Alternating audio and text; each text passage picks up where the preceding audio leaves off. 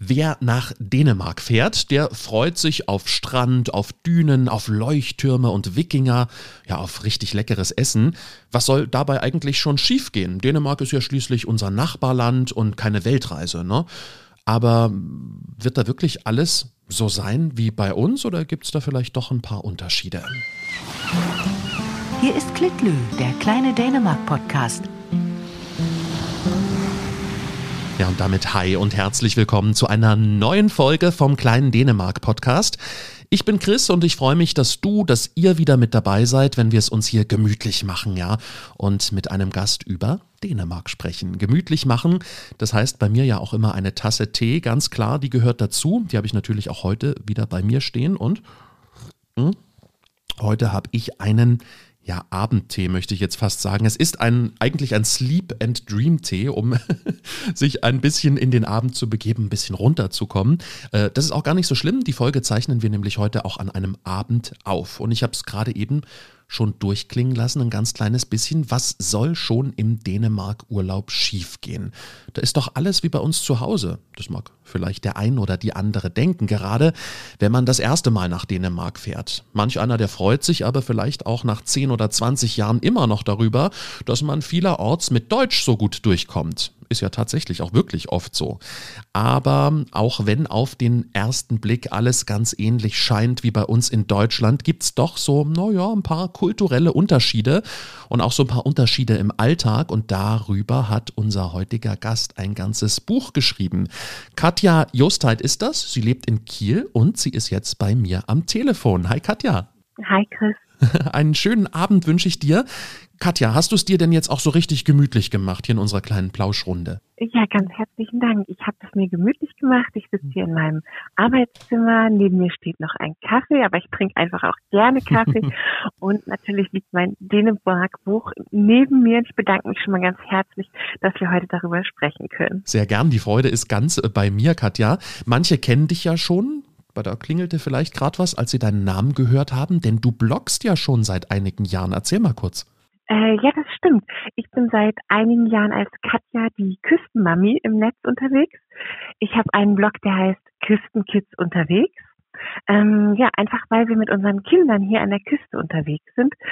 Mm, das klingt so selbstverständlich, war es aber für mich lange Zeit nicht. Mhm. Denn ähm, als erst unser Sohn und dann unsere kleine Tochter geboren wurde, habe ich festgestellt, ja, das Leben mit Kindern ist doch ganz anders, als man vielleicht früher so gedacht hat. Und man macht auch ganz andere Dinge. Und dann habe ich angefangen, ähm, zuerst unsere Ausflüge aufzuschreiben und dann auch so den Rest also das Mama-Leben, Rezepte oder so, aber halt auch unsere Urlaube, die uns eigentlich fast immer nach Dänemark geführt haben. Und da sind wir ja auch schon bei dem Thema. Ich wollte dich gerade eben schon fragen. Mit Dänemark kennst du dich äh, gut aus? Du bist lange mit dem Land verbunden. Wie kommt's? Ja, das stimmt. Also einmal ist es so, dass unsere Eltern schon gleich von Anfang an mit uns Kindern nach Dänemark gefahren sind, also mit mir und meinem Bruder. Und jedes Jahr haben wir dort unsere Sommerferien verbracht und ich, also ich habe einfach wunderbare Erinnerungen an die Kindheitssommer in Dänemark. Und dann habe ich auch erst Skandinavistik studiert und beruflich mit Dänemark zu tun gehabt. Mhm. Was hast du da gemacht, wenn ich kurz fragen darf?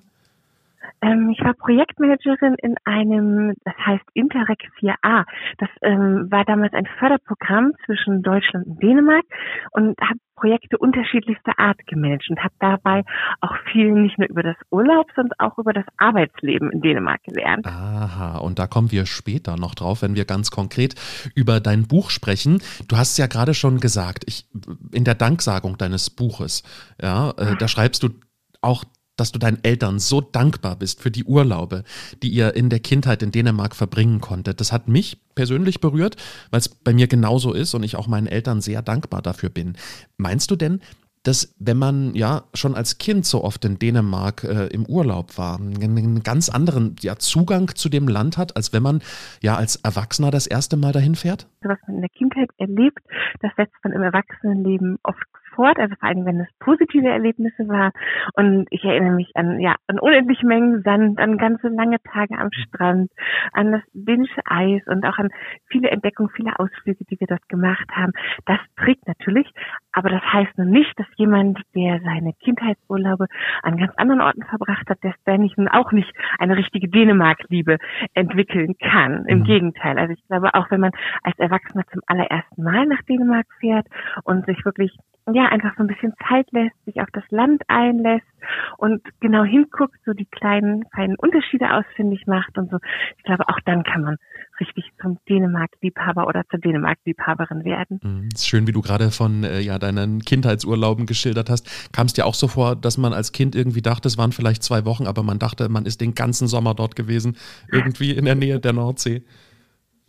Äh, ja, auf jeden Fall. Also wobei wir, ich glaube, zu Anfang sind wir immer zwei Wochen gefahren und dann haben meine Eltern so gut es ging noch mehr Urlaub angesammelt, mhm. um drei Wochen zu fahren. Und ich erinnere mich ein einziges Mal, da waren wir vier Wochen, ich glaube, auf Bornholm. Und das war einfach großartig. Das war ein, ja, der Sommer endete äh, so gut wie nie. Wir haben die ganze Insel kennengelernt und ja, toll. Also eines Tages will ich es auch schaffen, mit meinen Kindern vier Wochen am Stück in Dänemark zu sein. Oh, das klingt toll. Das klingt richtig, richtig gut, Katja. Vor wenigen Wochen ist jetzt dein Buch rausgekommen. Ein Buch über Dänemark. Jetzt sind wir irgendwie so mal immer ein bisschen drum geschifft. Was hat es denn mit dem Buch genau auf sich? Erzähl mal. Ähm, ja, das ist eigentlich kein typischer Reiseführer, sondern das ist ein Fettnäpfchenführer. Das Dänemark-Buch ist nämlich in der Fettnäpfchenreihe ähm, im Konbuker Verlag erschienen. Und das ist eine Reihe, die nicht so, naja, sagen wir mal, so ein Schema hat, so nach dem Motto, A, reise bitte in das Land A, äh, schlafe in B, mache einen Ausflug nach C und esse in D, sondern das greift so die kulturellen Unterschiede auf, diese kleinen oder auch manchmal größeren Besonderheiten, die ein Land, das Leben in dem Land und auch das Urlauben in dem Land ausmachen und schildert so auf lustig und liebevolle Art und mhm. Weise, naja, wie es positiv zugehen kann, wie man aber auch in einen oder anderen Fettnapf klatschen kann und was man dann machen kann, entweder um den zu vermeiden oder um sich wieder herauszumanövrieren. Genau, du hast recht, da, da ist ja so eine sozusagen eine kleine Geschichte erzählt, anhand derer du dann sozusagen durch das ganze Land führst. Genau, also ich schicke zwei Protagonisten, zwei ja, Hauptfiguren auf die Reise. Das sind Kati und Jan. Kati ist quasi die Dänemark-Expertin, also die ist schon oft nach Dänemark gefahren, kennt sich aus oder meint sich zumindest auszukennen. Mhm. Und sie fährt mit Jan, ihrem Freund, nach Dänemark und der reist nun zum ersten Mal in unser Nachbarland. Mm, einiges läuft gut, anderes geht aber auch schief.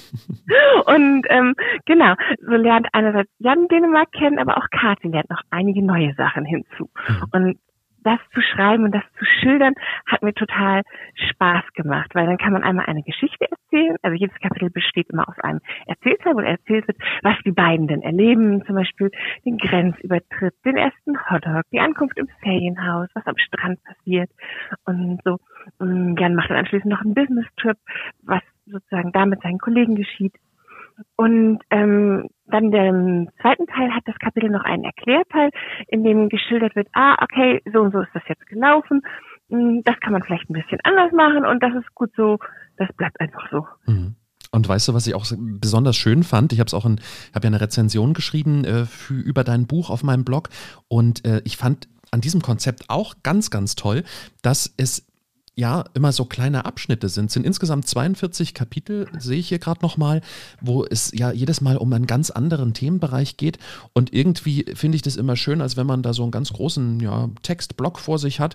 Und so hat man immer irgendwie so ein kleines Glücksgefühl, weil jetzt hat man ein Kapitel mal schnell gelesen und dann kann man vielleicht noch, bevor man, weiß ich nicht, auf Arbeit muss, mal noch schnell eins lesen. Irgendwie finde ich das Konzept auch ganz toll, dass das so kleine Abschnitte sind. Ja, das stimmt. Das, man kann sich das richtig rauspicken. Also klar kann man auch das Buch in einem Durchlesen. Mhm. Ich habe schon einige ganz liebe Zuschriften erhalten, wo Menschen das wirklich in einer Nacht sogar durchgelesen haben. Aber man kann genauso gut sozusagen sich das rauspicken. Entweder wenn man bestimmte Interessensgebiete hat, also wenn man sagt, oh, okay, ich möchte jetzt etwas über Geschäftsbeziehungen in Dänemark lernen oder ich möchte etwas über Begrüßungen lernen oder wie ich irgendwo einkaufen gehe. Mm, oder aber man kann auch einfach so nach Lust und Laune ein kleines Kapitel lesen, eben wie du sagst, so bei einer Tasse Tee oder vor dem ins Bett gehen. Mhm. Ja, und es sich dabei gemütlich machen und sich so ein bisschen nach Dänemark träumen, wenn man da gerade schon nicht hinreisen kann. Katja, ich muss jetzt mal einen kleinen Test mit dir machen. Ich habe gerade dieses äh, schöne rote Buch, Dänemark-rote Buch, ganz wichtig, äh, in den Händen. ja, das stimmt. Genau, äh, Dänemark ist nämlich nicht, ist, darf man nicht einfach ein Rot nehmen, sondern es ist ein ganz spezielles, ne? Äh, ja, genau. Das ist genau das Rot der dänischen Flagge. Also es war so in der Fettnäpfchenführerei, da gibt es schon ein rotes Buch, das ist ein Kanada-Buch, aber das hat ein anderes Rot. Und mir war es wichtig und ich bin total froh und dankbar, dass der Verlag sich so drauf eingelassen hat, dass sie auch genau dieses Rot für das Cover nehmen, also das Rot des Dannebrog. So muss das sein. Auf deinem Buch ist vorne aber ein Rettungsring abgebildet. Ein äh, Rettungsring, wie man ihn von Strandaufgängen kennt. Also da stehen dann auch oben Zahlen drauf in so einem grünen Rahmen, dunkelgrünen Rahmen. Und ähm, man gibt die Zahl an sozusagen, wenn es einen Unfall am Strand gab oder wenn jemand in Not ist. Und da ist bei dir die C100 Süden, C117 drauf. Ja. Wo ist denn dieses Bild entstanden? Ich habe extra nachgeguckt, wo dieser Aufgang ist. weißt du das noch? Ja, das weiß ich, das habe ich selbst fotografiert. Das ist ein Strandausgang bei Hovig, etwas nördlich davon, da wo auch die Bunker am Strand sind. Ganz genau. Hat es einen besonderen Grund, dass du diesen Aufgang genommen hast? Hm, naja, einmal spielt ein guter Teil des Buches ja auch genau an diesem Ort, also an der Westküste Dänemarks und auch bei Hovig. Und ähm, ja, zum anderen ist es auch so, dass dieser Strandabschnitt eine Rolle spielt und auch die Bunker als Zeugnisse deutsch-dänischer Geschichte äh, zur Sprache gebracht werden. Mhm, das stimmt. Aber du hattest auch geschrieben, ne? Ähm dass äh, man am Anfang manchmal diese Bunker auch so ein bisschen als Fremdkörper betrachtet, aber irgendwann gehören sie einfach richtig dazu, oder? Ja, das stimmt. Ähm, gerade wenn man neu in Dänemark ist, dann denkt man, oh, Bunker am Strand, das ist jetzt irgendwie nicht so gemütlich. Aber einerseits glaube ich, dass es wichtig ist, dass sie noch dort sind und dass man über diesen Teil der Geschichte auch wirklich nachdenkt, gerade damit er sich nicht wiederholt. Und zum anderen gibt es aber auch einen, ja, einen eher freieren Umgang, den man mit der Zeit entwickelt und den, glaube ich, auch die Dänen entwickelt haben. Teilweise einfach, indem man die Bunker als Schattenspender betrachtet, wenn die Sonne jetzt stark vom mhm. Himmel prallt. Oder halt auch, dass man die Bunker nimmt, um Kunst zu schaffen. Es gibt ja auch einige ähm, Sprayer oder so, die die Bunker ganz bunt verziert haben. Und bei Blowand gibt es einen Künstler, der aus den Bunkern und also zusammen mit Metallteilen Maulesel geschaffen hat, mhm. indem er den Bunkern quasi Köpfe und Schweife aufgesetzt hat und sie in Maulesel, Maultiere verwandelt hat. Und das auch mit einem ganz besonderen Hintergrund, den du eben in deinem Buch ein bisschen schilderst. Und was ich auch nicht schlecht finde, ist, man hat auch manchmal eine gute Sitzgelegenheit, wenn man sich den Sonnenuntergang angucken will. Ja, das stimmt. Von oben hat man natürlich einen wunderbaren Rundumblick. Und nicht zu vergessen, es gibt sogar ein hm, Gebäude im weiteren Sinne, was sich oben auf einem Bunker befindet. Das kommt zwar in dem Buch nicht vor, aber das ist die, ist ganz erwähnenswert, das ist die Löcken Beach Bar. Mhm. Eine Bar in ganz außergewöhnlichem Sinne, weil sie nämlich aus Treibholz und Treibgut errichtet wurde, aber auch sich ganz oben auf einem Bunker befindet, eben dann mit der nächste Sturm sie nicht sofort hinfortspült. Das ist auch noch ein richtig guter Nutzungszweck von so einem Bunker. Katja, wie bist du denn eigentlich gekommen dazu, dieses Buch zu schreiben, diesen Fettnäpfchenführer? Naja, ich hatte gerade mein erstes Buch veröffentlicht. Das sind die 111 Orte für Kinder in Kiel. Also ein Ausflugsbuch, ähm, ja, wo man das mit Kindern unternehmen kann, so wie das ja auch auf meinem Blog eine große Rolle spielt. Und dann habe ich überlegt, was ich als nächstes schreiben könnte. Kannte die Fettnäpfchenführerreihe schon im Konbuk Verlag und habe gesehen, dass da ausgerechnet Dänemark noch fehlte. also dann dachte ich, ups, wie kann denn das sein? Und sprach dann mit dem Verleger, Matthias Walter, der sagte mir, naja, Dänemark, aber das ist ja nun mal eben über die Grenze. Was soll denn da schon schief gehen? Und ich so, ah, okay, dann hatten wir ein total interessantes Gespräch darüber, dass natürlich die kulturellen Unterschiede zwischen Deutschland und Dänemark nicht so groß sind wie beispielsweise die Unterschiede zu Korea mhm. oder ne, äh, Neuseeland etwa. Aber dennoch klein, fein und entscheidend. Und dass es sich total lohnen würde, darüber ein Buch zu schreiben. Ja, und dann habe ich erstmal, wie das dann halt so ist, ein Konzept abgegeben und ein Probekapitel und war total glücklich, als ich dann das Dänemark-Buch tatsächlich schreiben durfte. Sehr schön. Und wie du schon sagst, es sind halt eben die kleinen Sachen. Ne? Es ist jetzt nicht, was ich auch schon vorhin in der Anmoderation gesagt habe, es ist jetzt nicht die ganz große kulturelle äh, Keule, aber der Unterschied zwischen Deutschland und Dänemark, das sind eben diese Feinheiten und die du da auch ja ganz feinfühlig rausgearbeitet hast. Ja, vielen Dank. Ja, ich finde das auch wichtig. Ähm, klar, wie du vorhin sagtest, wenn man über die Grenze kommt und als erstes Deutsch spricht, dann verstehen einen schon viele, wenn auch nicht alle. Aber höflich, ehrlich gesagt, ist was ganz anderes. Ich glaube, ähm, wenn jetzt zum Beispiel jemand aus Korea oder so, um das Beispiel wieder aufzugreifen, zu uns käme und gleich hier Koreanisch sprechen würde und erwarten würde, dass wir ihn oder sie verstehen, dann würden wir ja auch sehr verdutzt gucken. Und genauso ist es nicht gerade höflich, sofort auf Deutsch loszuplappern und zu denken, dass eigentlich sowieso jeder verstehe und womöglich auch antworten könne, sondern es ist viel besser, wenn man sich erstmal vorsichtig erkundigt und wenn man dann nicht Dänisch spricht, dann vielleicht in Englisch oder so, ob man denn, ob es in Ordnung ist, dass man Deutsch sprechen. Mhm. Und das ist ja tatsächlich was, was viele immer noch mit so einer gewissen Selbstverständlichkeit machen. Ne? Die Dänen machen es da den Deutschen aber auch zugegeben recht einfach. Mm, das stimmt, weil also einerseits können viele Dänen Deutsch, entweder aus der Schule oder weil sie halt in der Tourismusbranche arbeiten. Und sie sind natürlich auch nett und höflich und lächeln dann einfach und gehen über unseren Lapsus hinweg. Allerdings, dann ist man halt, ja, dann ist man halt quasi nicht drin. Dann hat man die Tür nicht aufgestoßen mit einem solchen Anfang. Das kann man anders besser machen. Mhm. Zum Beispiel, indem man jetzt wie an die Sache rangeht?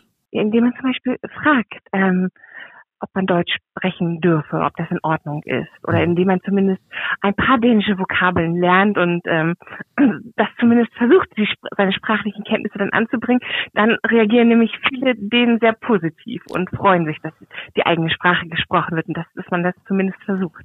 Und da muss ich ja auch aus eigener Erfahrung sagen, das kannst du sicher auch bestätigen. Und wenn da mal nicht alles sitzt, ne, wenn man da mal nicht alles ganz korrekt ausgesprochen hat, das nimmt einem keiner übel.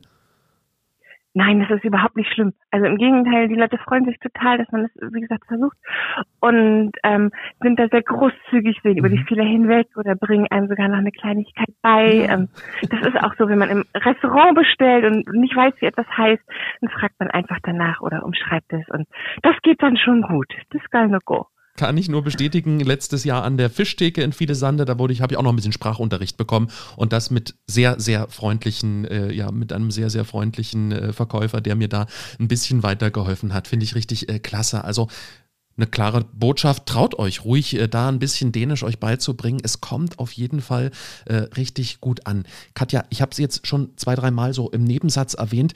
Dein Buch das ist wirklich ja sehr feinfühlig geschrieben. Äh, da geht es beispielsweise um äh, die Kurve in Dänemark, wo du ja die berühmte Kurve in Dänemark äh, bei Nymindegab, ähm, ja, was für viele, die sehr lange schon nach Dänemark fahren, ein absolutes Highlight ist. Da beginnt der Urlaub, sagt man immer so schön. Da fährt man dann eben auf die Landzunge von Holmsland-Klitt und da ist es wie ja in eine andere Welt, in die man da fährt. Also du hast da oft, sehr oft Gefühle, ähm, ja, auch ähm, in den Mittelpunkt gestellt, Gedanken.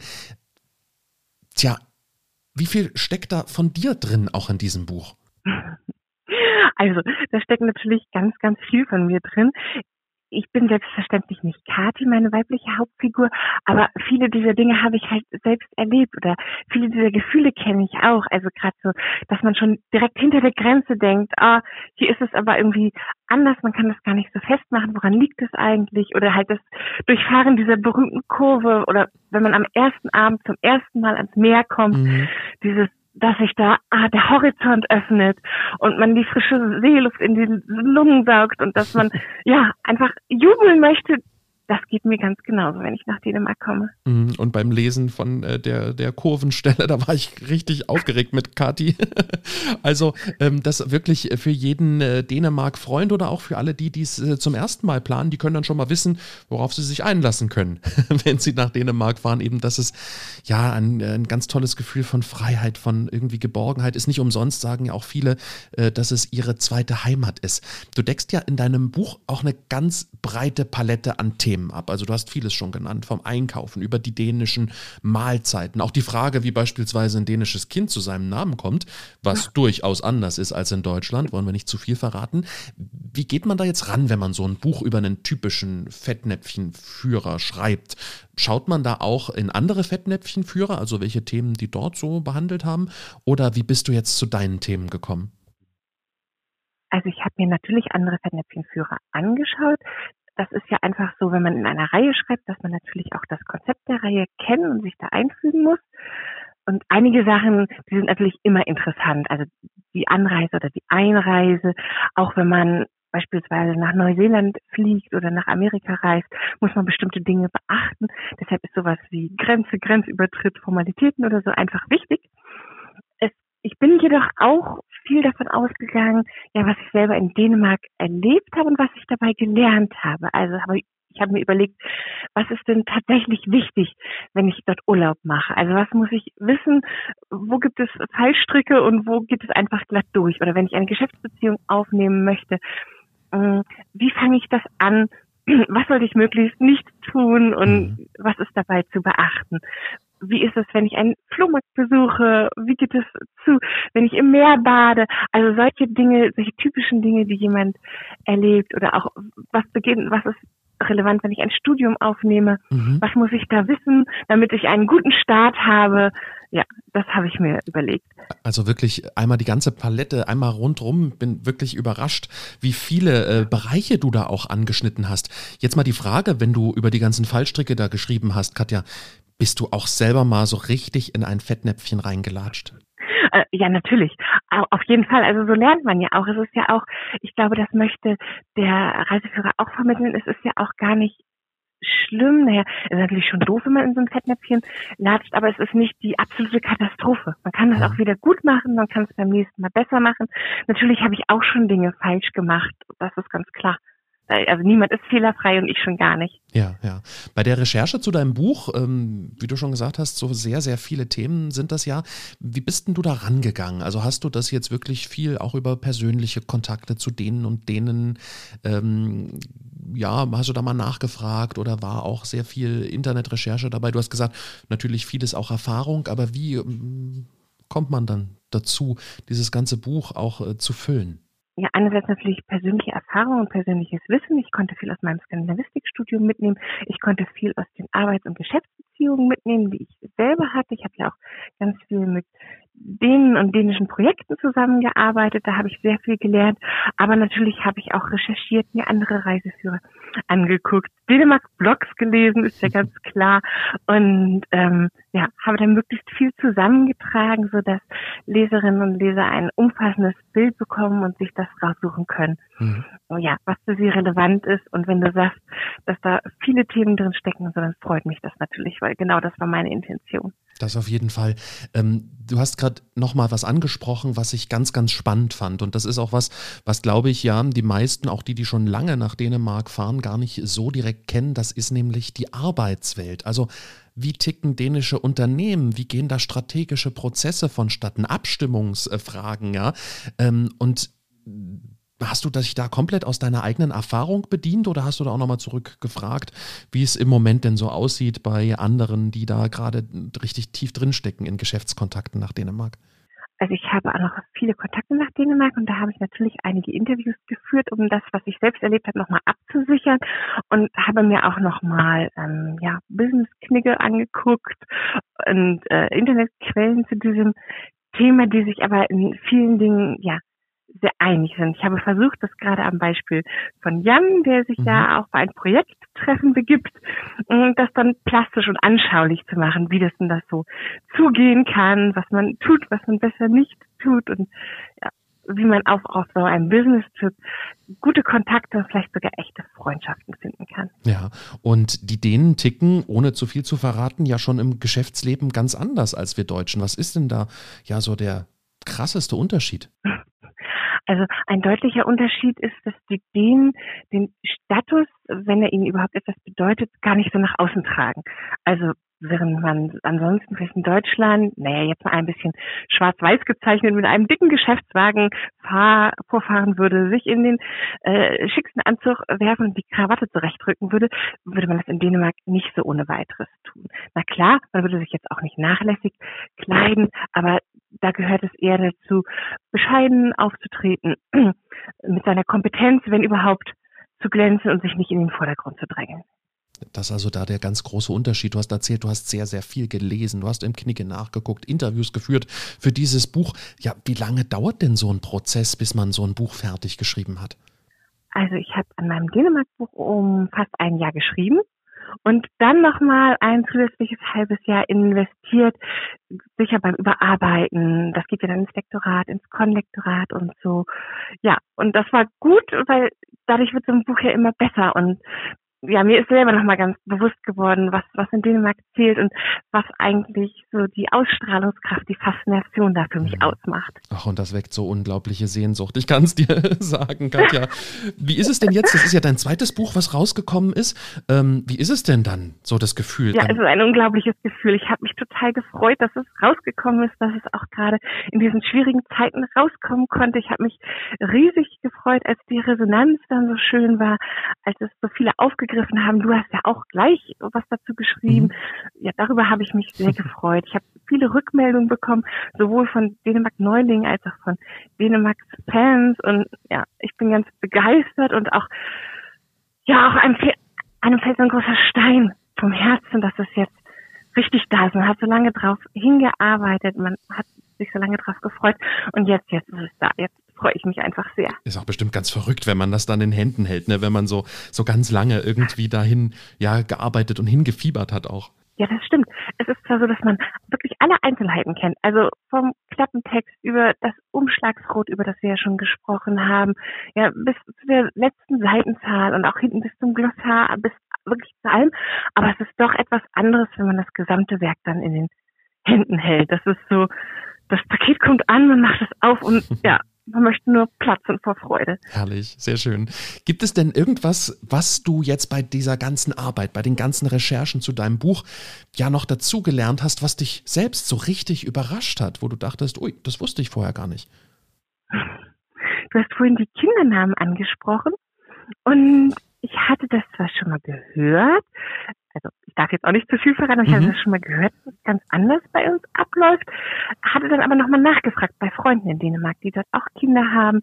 Und äh, ja, war dann ganz überrascht, dass es tatsächlich so anders ist und dachte, ach, eigentlich auch ganz cool und vor allen Dingen so ganz gelassen und entspannt. Und hier, da muss man ja den Namen sofort haben und Dort ist es halt anders, mehr verrate ich jetzt nicht. also das kann dann jeder sozusagen nachlesen nochmal an deinem Buch. Ich wollte jetzt gerade mal schnell gucken, welches Kapitel das ist, aber das findet ihr ganz einfach äh, selbst schnell. Kapitel 25 sind Namen, Schall und Rauch. Naja, äh, ja. also das ist ja nicht nur beim Kinderkriegen so, dass das mit den Namen ein bisschen anders ist. Das ist auch bei jedem denen, dass man da ja, mit Namen in Dänemark etwas anders umgeht. Aber da verraten wir nicht zu viel. Dann äh, könnt ihr gerne in den Fettnäpfchenführer reinlesen. Und da merkt man ja auch, ne, das ist weit mehr als ein Fettnäpfchenführer, sondern du widmest dich auch den denen selbst. Und ich finde das auch spannend. Äh, ich selbst bin ja jetzt, glaube ich, äh, sehr lange schon äh, in Dänemark im Urlaub. Ich glaube, mit vier Jahren stand ich das erste Mal auf einer Düne in Westjütland. Und ich finde das einfach so spannend. Ähm, auch Leute, die sehr lange dort sind, die können da noch richtig was mitnehmen aus deinem Buch, weil es eben mehr als Fettnäpfchen sind. Ja, vielen Dank für die Rückmeldung. Das habe ich auch schon von einigen gehört. Also einigen, die wirklich langjährige Dänemark-Fans sind, noch lange, noch länger dorthin fahren als ich. Oder auch von einigen, die auch in Dänemark leben, die ja auch äh, äh, totale Experten sind für das Land, in dem sie leben, arbeiten, teilweise seit Jahrzehnten und so. Und es freut mich natürlich total, dass das so gelungen ist. Man mhm. versucht natürlich immer sein Bestes, wenn man ein Buch schreibt. Man, man gibt so viel von sich rein, wie nur irgendwie geht, so viel von seinem Wissen, so viel von seiner Kompetenz, so viel von seiner Persönlichkeit. Aber ob es gelungen ist, das merkt man ja, erst später und mich freuen diese Rückmeldung total. Also ich kann nur sagen, es ist wirklich so, dass man auch ein Gefühl nochmal verstärkt für eben die Dänen bekommt. Also vieles schlägt sich dann auch in anderen Bereichen nieder. Viele sagen, ja Mensch, die Dänen sind so entspannt. Und hier erfährt man in diesem Buch auch auf einmal nochmal, warum das so ist. Ja, also äh, das äh, auf jeden Fall auch nochmal zum Nachlesen. Katja, ich kenne das ja selbst vom Bloggen, wenn man so einen Artikel veröffentlicht hat. Und das dauert ja auch manchmal länger. Kein Jahr wie bei einem Buch. Aber wenn man so einen Artikel Artikel dann zusammengeschrieben hat und den veröffentlicht, dann denkt man im Nachhinein, naja, eigentlich hätte ich da ja noch das reinschreiben können oder jenes oder ich hätte vielleicht auch noch das machen können. Gibt es denn etwas, wo du im Nachhinein sagst, Mensch, das hätte ich doch eigentlich noch ins Buch packen sollen? Mm, nee, das nicht unbedingt. Also so wie das Buch ist, ist es, glaube ich, gut und rund. Das habe ich auch bei der Überarbeitungsrunde nochmal gemerkt. Was ich mir jedoch gut vorstellen könnte, wäre eine Fortsetzung zu schreiben. das ist bei den Fettnäpfchenführern nicht unbedingt vorgesehen, aber ich könnte mir gut vorstellen, wie die Geschichte von Jan und Kathi weitergeht. Ich wollte es gerade sagen. Aber ich weiß nicht, ich weiß nicht, ob ich das jemals schreiben kann und darf. Ich hätte bloß große Lust drauf. Naja, vielleicht ist es ja auch, ähm, man muss ja nicht unbedingt nochmal ein Fettnäpfchenführer sein, es kann ja auch einfach eine eigenständige Geschichte sein, die weitergeht, oder? Das wäre natürlich auch möglich. Also da müsste ich mal gucken, wie ich das realisieren kann. Aber ja, das, das wäre auch eine Idee. Ja. Wir wollen nicht ganz so viel über den Inhalt verraten. Soll ja jeder auch nochmal selber ein bisschen Lesespaß haben. Ähm, aber wovor warnst du denn jeden Dänemark-Urlauber? Was ist das Fettnäpfchen, welches man unbedingt vermeiden sollte? Hm, also das mit dem Deutschsprechen habe ich ja vorhin schon angesprochen. Was man auf gar keinen Fall machen sollte, weil es einfach total teuer wird, ist zu schnell fahren. Mhm. Die ähm, Geschwindigbegrenzung Geschwindigkeitsbegrenzungen sind zwar nur etwas anders als bei uns in Deutschland, aber die Strafen sind um Vielfaches härter und deutlich, deutlich teurer. Ja, und da sollte ja, man sich jetzt auch nicht irritieren lassen von den Dänen, die da vielleicht äh, überholen. Da sollte man, man hat ja auch Urlaub, ne? Da kann man ja auch einen Gang zurückschalten. Genau, man hat ja auch Urlaub, du sagst es, und das ist das nächste, dass man ja sich einfach entspannen sollte, dass man darauf vertrauen sollte, hey, es wird schon gut werden, dass man also sich einfach von der wunderschönen Lebenseinstellung in Dänemark eine Scheibe abschneiden sollte, dann, dann genießt man den Urlaub und wenn man zurückkommt, dann wirkt es vielleicht noch ein kleines bisschen nach. Das ist einfach ja, so ein gutes Gefühl, das wünsche ich jedem, der nach Dänemark fährt. Und du hast ja auch, und das finde ich auch noch ein, äh, eine schöne Zugabe, es liegt dem Buch so ein schönes ja, Lesezeichen bei. Da hast du eben die Do's und Don'ts, also das, was man tun sollte und was man eher vermeiden sollte, äh, nochmal in einer schönen Liste drauf. Was ist jetzt so das Ding, wo du sagst, ach, das sollte man unbedingt mal machen? Es gibt natürlich Dinge, die sollte man unbedingt mal machen im Sinne von wirklich machen, tun, erleben. Also klassischerweise ein Softies essen oder den leckeren E-Mail probieren, auf mhm. einen Leuchtturm klettern. Aber es gibt auch Dinge, die liegen mehr so in der Kultur oder in der Sprache, zum Beispiel das sich bedanken. Die Dänen sagen ja, fast überall Tack, also Danke, in vielfacher Form. Und das ist einfach eine, eine Kultur des sich gegenseitig würdigen, des sich gegenseitig auf Augenhöhe begegnen. Das kann man ruhig mal ausprobieren, das tut gut. Mhm. Und äh, ich merke das ja auch im Gespräch, du machst das auch sehr oft, dass du dich bei mir sozusagen bedankst. Jetzt hat man ja als ähm, Tourist gar nicht so den Einblick da rein. Also ist das wirklich so, dass denen dann, ähm, wenn sie sich treffen, sich für sehr, sehr viele Dinge bedanken, ja? Ja, zum Beispiel, wenn man irgendwo eingeladen ist, dann bedankt man sich gleich für die Einladung. An der Tür bedankt man sich nochmal, dass man kommen konnte. Man bedankt sich nach dem Essen und auch wenn man wieder zu Hause ist, mhm. einen Tag später, ruft man an oder man schreibt nochmal eine kurze Nachricht. Tag Fossist. Ähm, ja, ja, genau. Danke für das gestrige Treffen und damit würdigt man einfach sozusagen den anderen und ja, hat eine, eine gute Beziehung, eine gute Kommunikation auch. unter ähm, untereinander. Und das knüpft ja auch so ein bisschen an das an, was jetzt in den letzten Jahren ja auch hier modern geworden ist. Diese Achtsamkeit, diese mhm. Dankbarkeit gegenüber dem Leben und dem, was das Leben an Schön zu bieten hat. Ich finde, das haben die Dänen schon längst und das ist toll zu erleben. Und das alles in so einer wunderbaren, ähm, oder wie siehst du das, in so einer wunderbaren, ja, Einfachheit, in so einer, das ist nicht prätentiös, das ist halt einfach, ja, trotzdem schlicht gehalten und trotzdem so respektvoll. Ja, das stimmt. Also das heißt jetzt, wenn man sich bedankt, heißt das nicht, dass man irgendwie tausend extra Schnörkel braucht. Im Gegenteil. Es ist schlicht, es ist einfach, es ist direkt, aber es kommt halt immer von Herzen. Soweit sind das also Einblicke in dein neues Buch, der Fettnäpfchenführer Dänemark. Wir haben es schon mal angesprochen, der ist im Conbook Verlag erschienen. Ich glaube, da würde sich ja der ein oder andere Buchhändler auch um die Ecke freuen, äh, wenn man äh, das mal bestellt und sich liest. Und du bestimmt auch, Katja. Ja, auf jeden Fall. Ich freue mich über jeden, der es liest. Ich freue mich über jeden, der was, was mitnehmen kann und vor allen Dingen über jeden, der nach Dänemark fährt und seinen Dänemark-Urlaub, seine Dänemark-Reise oder seinen Dänemark-Aufenthalt von Herzen genießen kann. Ich würde ja immer gerne wissen, kann ich, hast du dir die Frage auch mal gestellt, wie viele du jetzt vielleicht auch mit dem Dänemark-Virus infizierst mit deinem Buch? Äh, gute Frage. Also, ja, interessieren würde mich das schon, aber ich glaube, das kann man, das kann man schwer messen, so je nachdem auch, wie viele in einer Familie das Buch lesen oder wie viele es sich schenken. Ist ja auch ein schönes Geschenk. Aber ich glaube, ja, dass sich das Dänemark-Virus ohnehin weiter verbreitet, mhm. einfach weil diejenigen, die nach Dänemark fahren oder diejenigen, die auch ihre Kinder mit nach Dänemark nehmen, dass die das auch weitergeben werden. Die Hücke im Herzen.